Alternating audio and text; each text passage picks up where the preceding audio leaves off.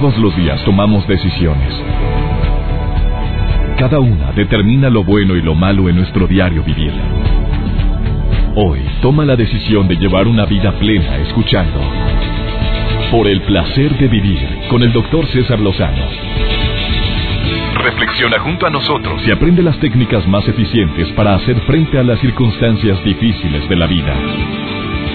Por el placer de vivir con el doctor César Lozano. Ya sabes que con el gusto de siempre iniciamos la transmisión de Por el placer de vivir, agradeciéndote que me permitas acompañarte y más con un tema como el de hoy, tema matón, tema llegador de esos temas que probablemente ni te das por enterado y que puedes estar sufriéndolo en este momento. Dedico este programa a varias personas a quienes les debo el hecho de haber o de realizar este programa, este tema. Fíjate nada más el caso, ¿eh? Una joven estudiante de comunicación que lleva una vida estable, tranquila, niña noble, buena, que nunca ha tenido broncas familiares ni interpersonales, las normales, las típicas, ¿verdad? Y de repente, dentro de la facultad empieza con que no puede dormir. Y luego no puede dormir, pero aparte de no poder dormir empieza a tener que tengo mucho estrés, que estoy muy ansiosa. Espérate, pues si vas bien en la escuela, le dice la mamá, le dice el padre, estás re bien, mijita, ¿qué tienes? No sé qué tengo. Y luego empieza a oír voces, y luego empieza a ver cosas, y nada, resulta que tenía un problema de esquizofrenia. Digo, es una situación que cuando oímos la palabra esquizofrenia, a mí, no hombre, a alguien de mi casa, ¿qué te pasa? Bueno, viera la cantidad de personas que tienen trastorno mental.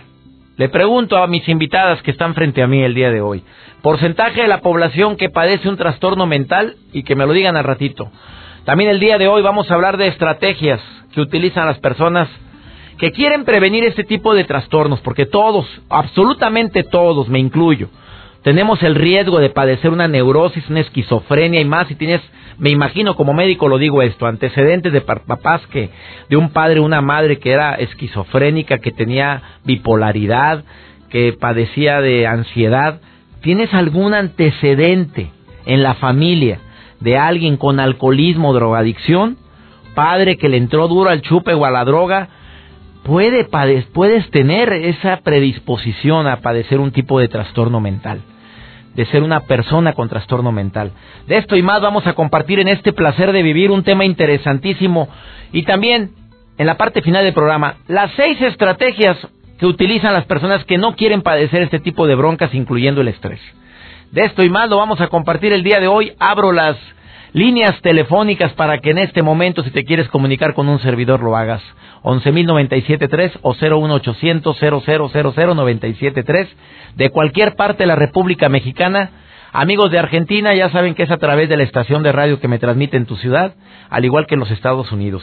Prometo que este programa va a ser interesante de principio a fin. Ni se te ocurra retirarte de la radio, porque la información da poder, el conocimiento da seguridad, y cuando uno conoce de temas y te platican las broncas los amigos, los compadres, las amigas, es que yo escuché un día en un programa de radio algo sobre esto, y sabes que se requiere información ahorita más oportuna y tratamiento, llevarla con un psiquiatra.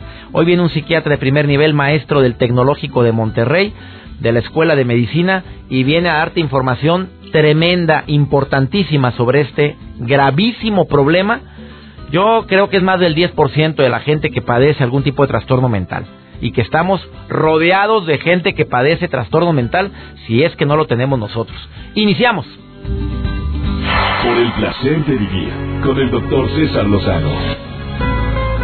Tal y como lo mencioné al inicio del programa, tú sabes que el problema de trastornos, trastornos neurológicos, personas que padecen esquizofrenia, personas que padecen trastornos obsesivo-compulsivos son es enorme el número de personas que lo están padeciendo y a lo mejor ni cuenta te has dado, tú lo estás padeciendo o alguien ha llegado a ti y si no hay un diagnóstico oportuno, no hay alguien que te diga, se me hace que tú padeces algo que escuché ahí en el programa de Por el placer de vivir.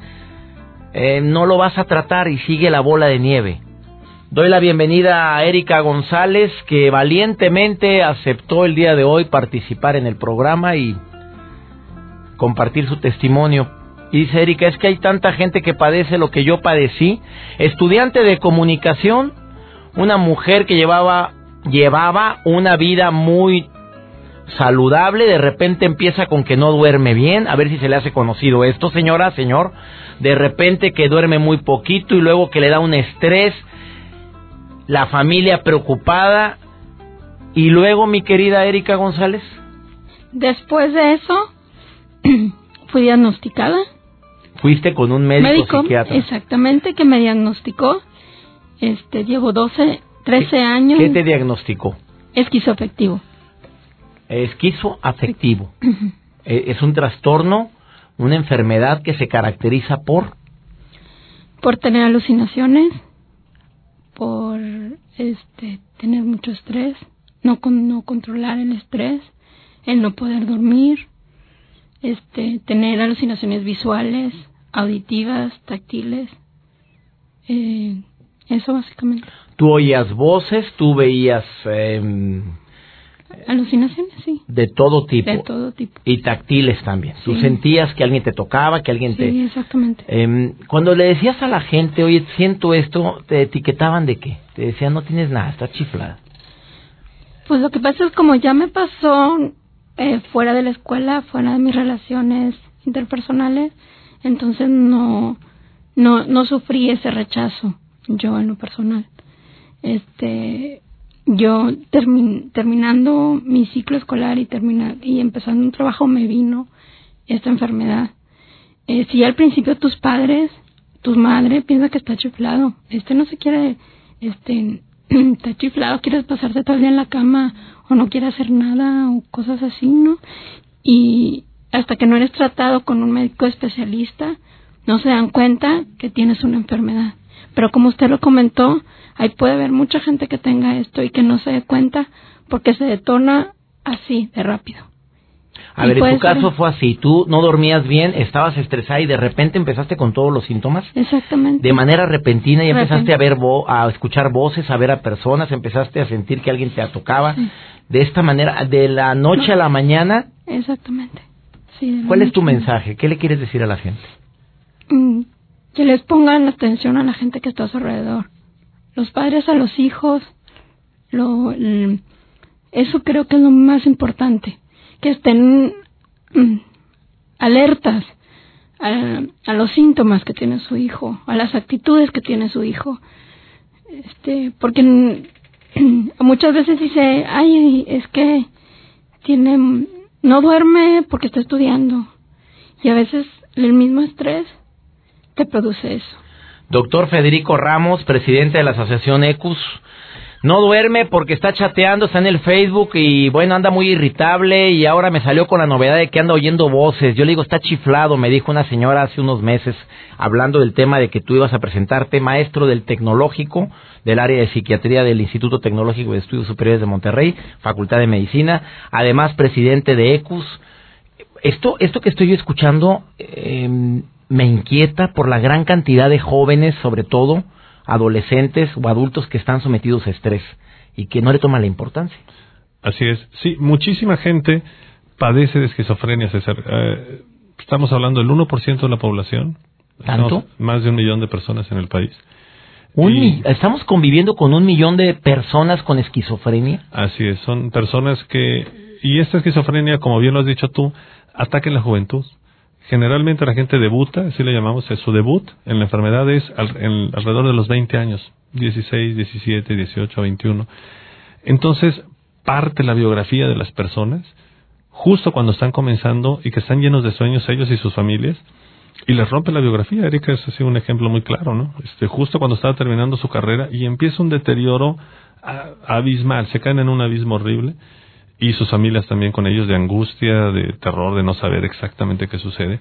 Y luego comienzan un... Controlamos, habitualmente los psiquiatras estamos muy entrenados a controlar los brotes psicóticos, digamos, ¿no? las crisis. Pero después viene un deterioro, llamamos, ¿no? En la parte psicológica, en la parte social. Y las personas no saben cómo salir de ahí. Las familias se empiezan a esforzar mucho con muchas actividades. Y después de eso va perdiendo un poco el, el gas. Dime una forma sutil cómo puede empezar una persona con esquizofrenia. A ver, una forma sutil donde los dices, el padre ni la madre se está dando cuenta que su hijo trae un problema, mm, trastorno mm, eh, mental y no se está dando cuenta. A ver, dímelo la forma más suave se van aislando y con un pensamiento raro se ponen muy suspicaces, como que las cosas, como que si los persiguen, como que si las cosas tienen un significado diferente y aislamiento. Así, esa es un poquito la manera sutil. Eso, es, se encierra. Como un cambio de personalidad sin que haya una explicación real. Así es. O sea, es decir, no tienen un problema en la escuela, no tienen un problema con los amigos, sino es más como una especie de aislamiento. Así empezó mi invitada del día de hoy, mi querida Erika González, empezó así, con un aislamiento, ella le dice estrés, sí. son miedos. Así es. Y cuando el joven o el adolescente hoy le dice al papá, normalmente lo, etiquetan. Bueno, sí, o, o, buscas una justificación. Dices, bueno, debe ser por esto o por aquello, ¿me entiendes? No todas las personas que tienen mucho estrés o todas las personas que se aíslan van a desarrollar una esquizofrenia, gracias a Dios, ¿entiendes? Porque es una enfermedad que le da un porcentaje de la población que tienen de alguna manera una predisposición biológica para ello. Un detonante terrible, César, terrible, te lo puede decir cualquier psiquiatra que esté en urgencias de un hospital psiquiátrico, son las drogas, el consumo de sustancias, desde marihuana, eh, cocaína, estimulantes, eh, alucinógenos, tachas. Y eso es nosotros llamamos diagnóstico dual, es decir, es gente que llega con esquizofrenia y consumo de sustancias. Y en el inicio de muchos debuts actualmente, la mayoría casi, de los que llegan a urgencias en un hospital psiquiátrico con una crisis esquizofrénica por primera vez o, crisis repetidas, son chicos o chicas que, hacen, que están consumiendo sustancias. Sustancias. después de esta pausa platico con Samantha Cerda, que también participa en una asociación muy similar a la que tú participas, Federico Ramos, psiquiatra, ECUS, pero esta asociación se llama Ingenium. No te vayas, estamos hablando de un problema grave, actual, fuerte. Los trastornos em, de la mente son más comunes. Pregunta matona. ¿Hay más gente ahorita que esté padeciendo? ¿Va un aumento los trastornos mentales? Por el consumo de drogas, sí, desde luego. O sea, ¿son las drogas? Así es. ¿No es el tráfico? No es la desintegración familiar, no es la herencia, es más la droga. El, sí, es más la droga, el estrés, por el grupo de edad en el que inicia. El estrés sí es cierto que ha aumentado muchas patologías psiquiátricas, pero y puedes y puede aumentar y ha, aumentado quizá las recaídas en esquizofrenia, pero no tanto el inicio en esquizofrenia. Una breve pausa, continuamos. 13% de la población padece una enfermedad mental. Qué cifra tan alarmante me da mi querida Tutú y Escames. 13% de la población tiene o neurosis, o tiene esquizofrenia, o tiene trastorno obsesivo compulsivo. O sea, estamos rodeados. o a lo mejor somos uno de esta parte de esta cifra. A ver, después de esta pausa, Samantha me va a decir por qué es tan común ahorita la bipolaridad. Y hay gente que dice, no hombre, no, es que es bipolar, pero lo decimos jugando. Y entre broma y broma. La verdad se asoma y se me hace que sí es bipolar. Anda de muy eufórico un día y al otro día anda todo deprimido. Oye, tiene una semana donde la euforia lo acompaña y a la siguiente semana está con la batería totalmente descargada. Oye, se me hace que sí es bipolaridad o no, doctor. Me lo dices después de esta pausa. Por el placer de vivir con el doctor César Lozano. Acabas de sintonizar por el placer de vivir. Los trastornos mentales, 13% de la población los padece. Doctor Federico Ramos, maestro del Tecnológico de Monterrey de las Facultades de Medicina en el área de psiquiatría, te pregunto, son 13% de la población más la familia de ese 13% de la población. O sea, perdóname con lo que voy a decir, pero estamos rodeados de personas con problemas mentales. Así es. Sí, sí, es que no los tenemos todos. A lo mejor tenemos algún trastorno y no nos damos cuenta o no queremos reconocerlo. Sí, sí, en general eh, las cifras son muy altas de trastornos de ansiedad, trastornos depresivos eh, y trastornos psicóticos y bipolares que ya son un poquito más graves. Pero trastorno el de trastorno de ansiedad es muy común. ¿Cómo detectas a un pa- una persona que me está escuchando ahorita y tiene trastorno de ansiedad? Los trastornos de ansiedad empiezan desde que ando muy nervioso, me sudan las manos, me duele la cabeza, me siento mareado. Uh, Me que te falta la- digo, me todo el falta mundo la- lo Me trae falta hoy. la respiración, que eso es una ansiedad generalizada, le llamamos, hasta un trastorno de pánico, que te lleva al hospital creyendo que te vas a morir y, y pues lo único que te tiene que hacer es ayudarte a A ver, tranquilizar. todos conocemos a alguien Así que haya es. tenido un trastorno de ansiedad. Así es. Entonces, si tú tomas en cuenta esa cifra del 13%, como bien dices tú, yo creo que la gran mayoría, el raro o la rara, serían quien no ha sido afectado en su familia por alguien que tiene algún padecimiento de salud mental. Totalmente de acuerdo. El, el área de... tra- eh, se, se confunde mucho la bipolaridad con una mm, persona voluble. Así es. Tengamos esa diferenciación, si Sí. me lo permites tú como sí. psiquiatra. ¿eh? Me siento como que estoy hablando del Padre Nuestro con, con, Sí. un, con el Papa. Pero a ver, el trastorno bipolar es muy diferente a alguien que es voluble, porque hay- a lo mejor alguien me está escuchando, es que yo ando de buenas, de repente ando de malas, de repente ando de muy buen humor, de muy mal humor. Eso no es bipolaridad. No. Sí y no. Es decir, si es bipolaridad en el sentido que estás contento, estás alegre, todos tenemos derecho a eso. Eh, sobre todo si te echas unas copitas, pues igual andas más Ah, no, contento. muy a o- gusto, o, muy más feliz. triste, ¿no?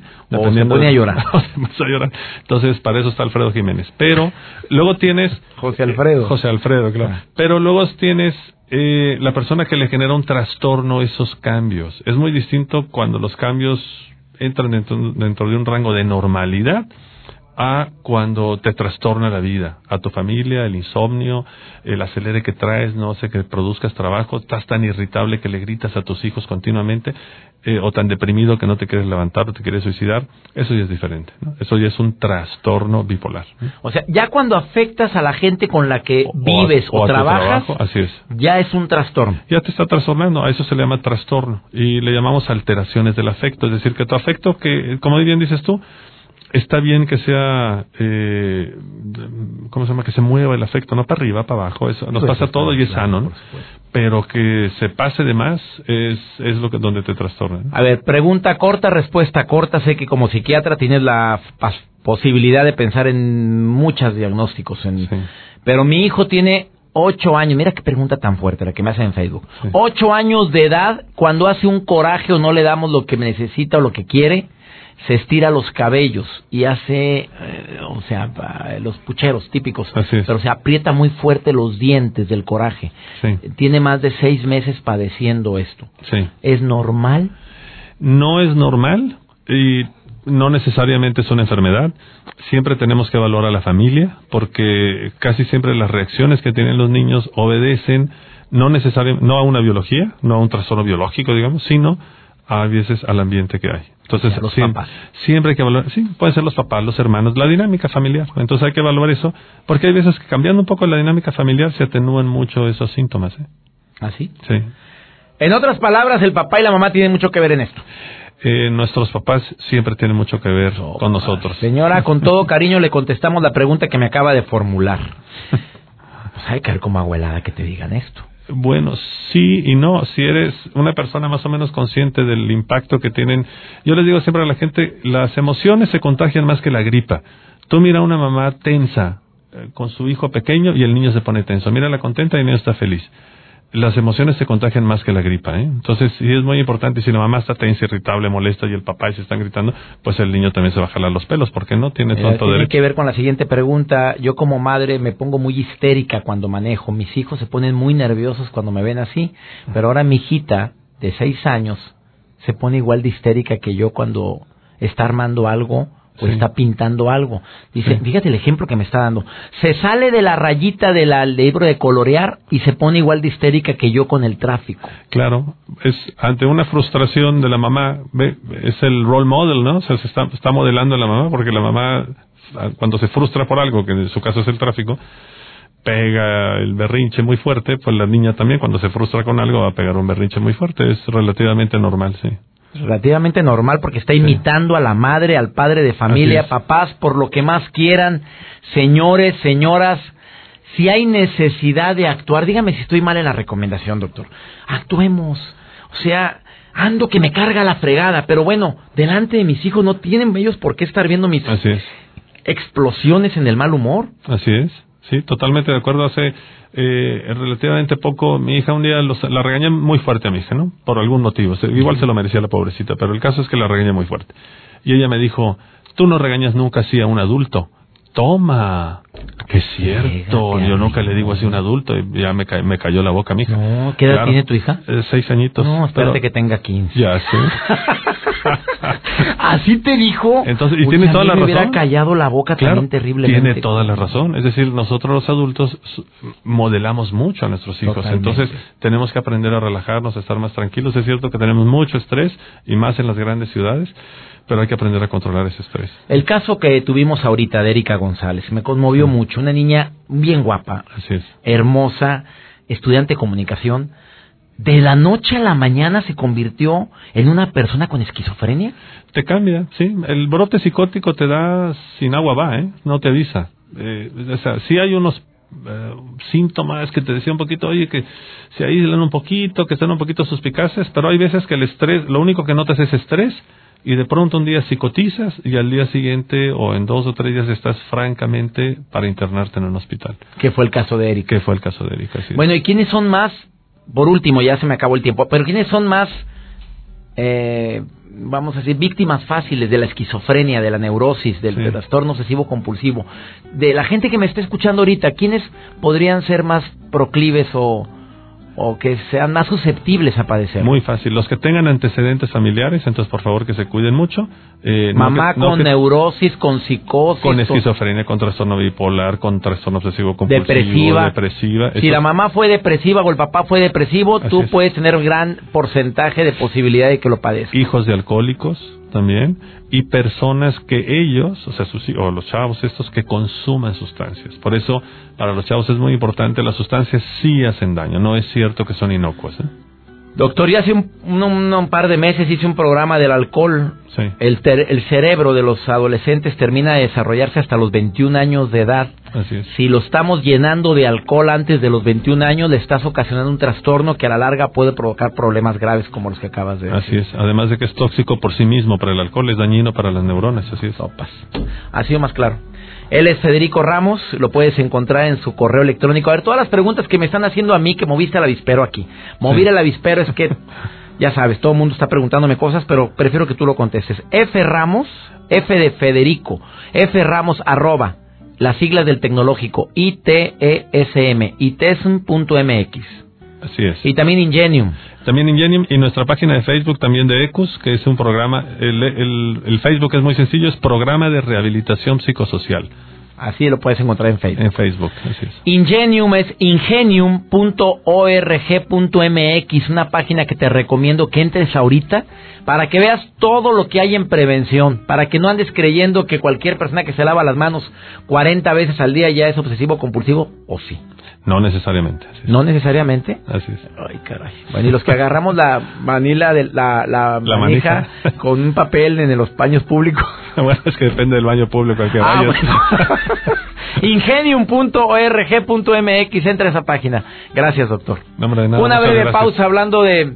Mira, de eso sigo hablando después de esta pausa, de ciertos trastornos que, que podemos tener y puede ser un problema mental, puede ser una persona con problema mental y ni cuenta te has dado. Ahorita volvemos el placer de vivir con el doctor César Lozano. Hay tantas personas que pueden estar sufriendo un trastorno mental. Las preguntas a todo lo que da para el doctor se las voy a compartir al psiquiatra que hoy me acompaña en el programa. Eh, desde personas que se lavan las manos muchas veces, de gente que no les puedes mover los objetos, de personas que pueden llegar a sufrir por cualquier comentario que les hagas, explotan Claro que no es normal, señora linda que me está escribiendo de Ciudad Juárez, Chihuahua. Es normal, dice, que mi marido explote por todo y por nada. Pues claro que no. La normalidad, primero para etiquetar o para poder describir la normalidad está bien difícil. Pero estás viendo que ya hay problema en la casa, que nadie le puede hablar al papá. Eso ya es un problema y por supuesto que entre a la página de ingenium.org.mx. Elisa, te saludo con mucho gusto. ¿Quieres opinar en el programa, amiga? Sí, doctor.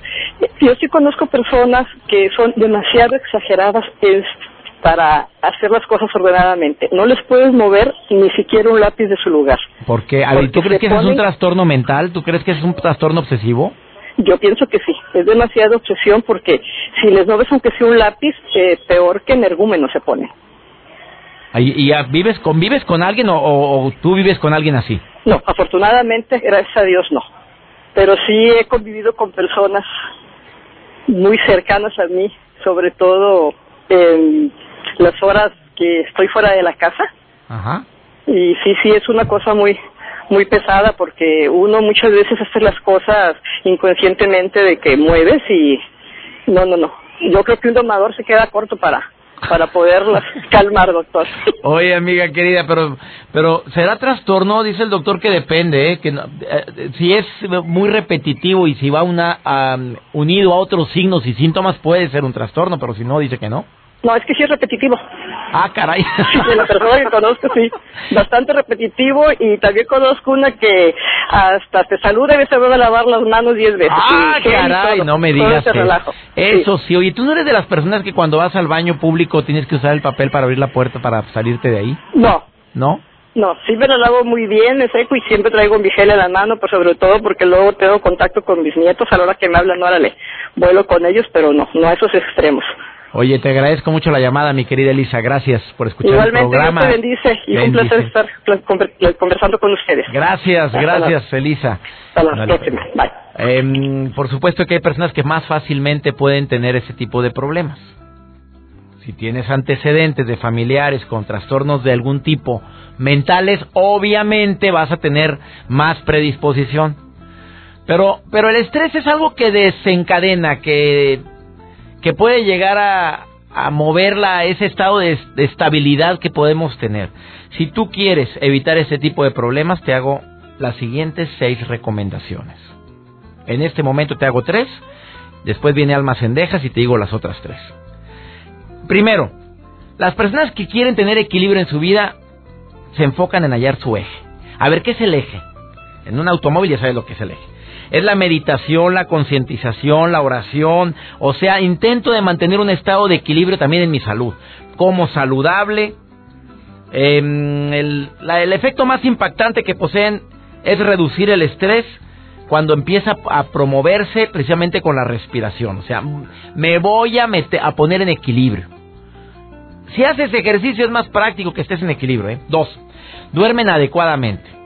Nuevamente, y por yo creo que por décima ocasión en menos de un año, reitero que si no estás durmiendo las siete horas diarias, andas más irritable, no estás en tu eje o en tu equilibrio, te da la ansiedad por comer más, porque te recuerdo que el cuerpo lo interpreta como, como falta de energía. Imagínate nada más las personas que ahorita pueden tener más predisposición a tener un trastorno mental, las que no duermen. Tercero, expresan más gratitud. La gente agradecida son personas que pueden tener muchísimo menos posibilidades de tener el riesgo de padecer estrés u otro tipo de trastornos. Porque te hace sentir bien, porque hace sentir bien a los demás. Como dijo el doctor Robert Emmons, hay varios beneficios derivados del hecho de ser agradecidos. Y durante siglos los filósofos han dicho que es la mejor estrategia para tener una actitud mental positiva. Así o más claro. El doctor Emmons comprobó que la gratitud tiene beneficios en el área psicológica, en la física, en el cuerpo y en lo social. Te quieren más. Vamos con almas endejas por el placer de comer sanamente, dos minutos y medio de información, pero directita al cerebro, pero de primera calidad. Alma, te saludo con mucho gusto. Por el placer de vivir presenta, por el placer de comer sanamente, con almas endejas. Qué gusto saludarlos y bienvenido a su sección por el placer de comer sano. Soy Alma Cendejas y bueno, vamos a hablar sobre la alimentación que deben de llevar aquellas personas que tienen estómagos delicados. Hay ahorita muchas cosas externas que no nos ayudan muchísimo, entre ellas trabajar mucho, no tener horarios fijos de comida, el estrés y eso nos hace tener estómagos delicados. Bueno, voy a decirles algunos puntos importantes que te van a ayudar. Las frutas y las verduras. Muchas frutas y verduras son adecuadas para las personas con estómago sensible. Pero generalmente no es una buena idea comer frutas y verduras como parte de la misma comida. De hecho, es mejor comer las frutas por sí solas o solas las verduras, no combinar. Yo a veces les recomiendo, por ejemplo, en la mañana desayuna fruta, a media mañana puedes comerte una fruta, en la mediodía que sean verduras, a media tarde otra fruta y en la noche que sean verduras para que no te cause ningún problema. La carne y el pescado. Si tienes un estómago sensible, no debería haber problema con muchos platillos de carne, aunque a menudo es la manera en la que se cocina lo que determina si puedes o no consumirla. Si está muy condimentada, si tiene algunas sustancias que te pueden irritar, entonces sí va a ser delicada para ti. Es preferible que la preparación de la carne sea muy sencilla para que no te cause problemas en tu estómago. Hay otros alimentos como los fideos o la pasta pueden causar algunos problemas, alguna inflamación en el estómago. Entonces se deben de quitar o bien detectar si es la pasta en sí o es el gluten. Entonces ahí para que busques pastas que no tengan gluten. El arroz es otro alimento clave que no debe de dar problemas al estómago y aquí lo único es ver también cómo se prepara o qué alimentos van acompañando al arroz. Las bebidas. Podría estar acostumbrado a tomar alguna bebida como acompañamiento a la comida, pero algo que aparentemente podría ser inocente puede afectar de manera negativa a tu cuerpo porque puede diluir los jugos digestivos causando dolor. Evita las bebidas en las comidas, o sea que sea al último.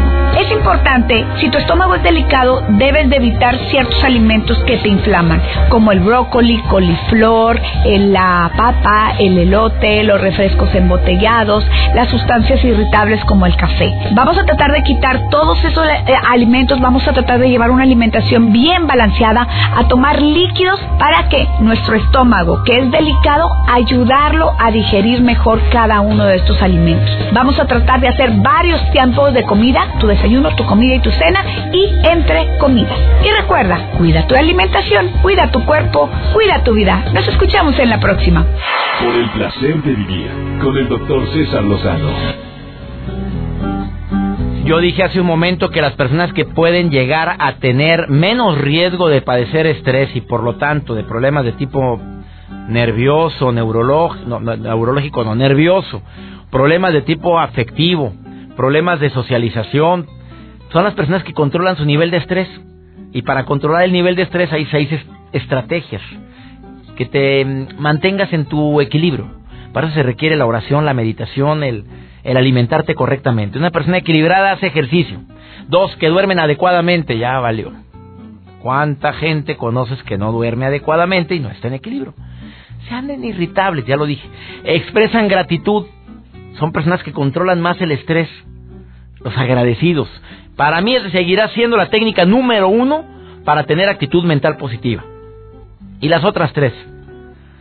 Socializan más a menudo nuevamente sale a relucir las investigaciones en este año que ya se habían practicado hace cinco años, pero hoy con esta investigación que hace Sonja Lubermisky me impacta, investigadora de la Universidad de Harvard, que las amigas controlan el nivel de estrés. Señores, déjela que vaya con las amigas, déjela que platique, que hable la señora y que cuente.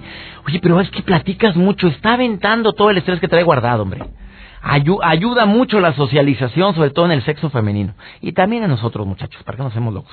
Ah, se desconectan, son personas que saben desconectarse. Las personas que se estresan menos se desconectan de la gente que no viene al caso, de la gente agresiva, se desconectan de la preocupación, saben decir, bueno, ahorita no puedo hacer nada. Ahorita lo que puedo hacer es comer rico. Ahorita no voy a solucionar nada, lo que sí puedo hacer es dormirme. Qué arte, porque para mí es una destreza adquirida, por eso digo arte. Y por último, saben aprovechar sus periodos de descanso al 100%. Si van a descansar, no están piense y piense en las broncas que van a tener cuando regresen. Eh, saben aprovechar sus periodos de descanso de una manera correcta, sin necesidad de vivir con la ansiedad o con el estrés. Seis recomendaciones prácticas que hice para poder evitar tantos trastornos como los que nos acaban de platicar nuestros invitados del día de hoy. Gracias por permitirme acompañarte en este placer de vivir. Todos los días en este horario te prometo que vas a encontrar un programa siempre de contenido que te va a ayudar precisamente a disfrutar más la vida, pero también acompañado de la mejor música. Soy César Lozano, me encanta que seas parte de esta gran familia por el placer de vivir Gracias y saludo a todos los grupos de amigos y amigas que tengo en Facebook. Chicas Lindas Lozano, gracias por el placer de convivir. Gracias al grupo, así se llama, Las Gordibuenas. Así se pusieron ellas. Son más de 500 personas que son parte de este club, grupo de amigos. Les doy las gracias por su apoyo, por los mensajes que están poniendo en este momento en el Facebook, porque tengo aquí leyendo. Desde que inicié el programa estoy haciendo esta retroalimentación contigo. Que Dios bendiga tus pasos. Él bendice tus decisiones y recuerda la bronca más grave. No es lo que te pasa, es cómo reaccionas a eso que te pasa. Ánimo, hasta la próxima. Tus temas de conversación son un reflejo de lo que hay en tu interior. Y hoy te has llenado de pensamientos positivos al sintonizar. Por el placer de vivir con el doctor César Lozano. Escúchanos mañana con nuevas técnicas y alternativas para disfrutar de Por el placer de vivir con el doctor César Lozano. Con el doctor César Lozano. Una producción de MBS Radio. Todos los derechos reservados.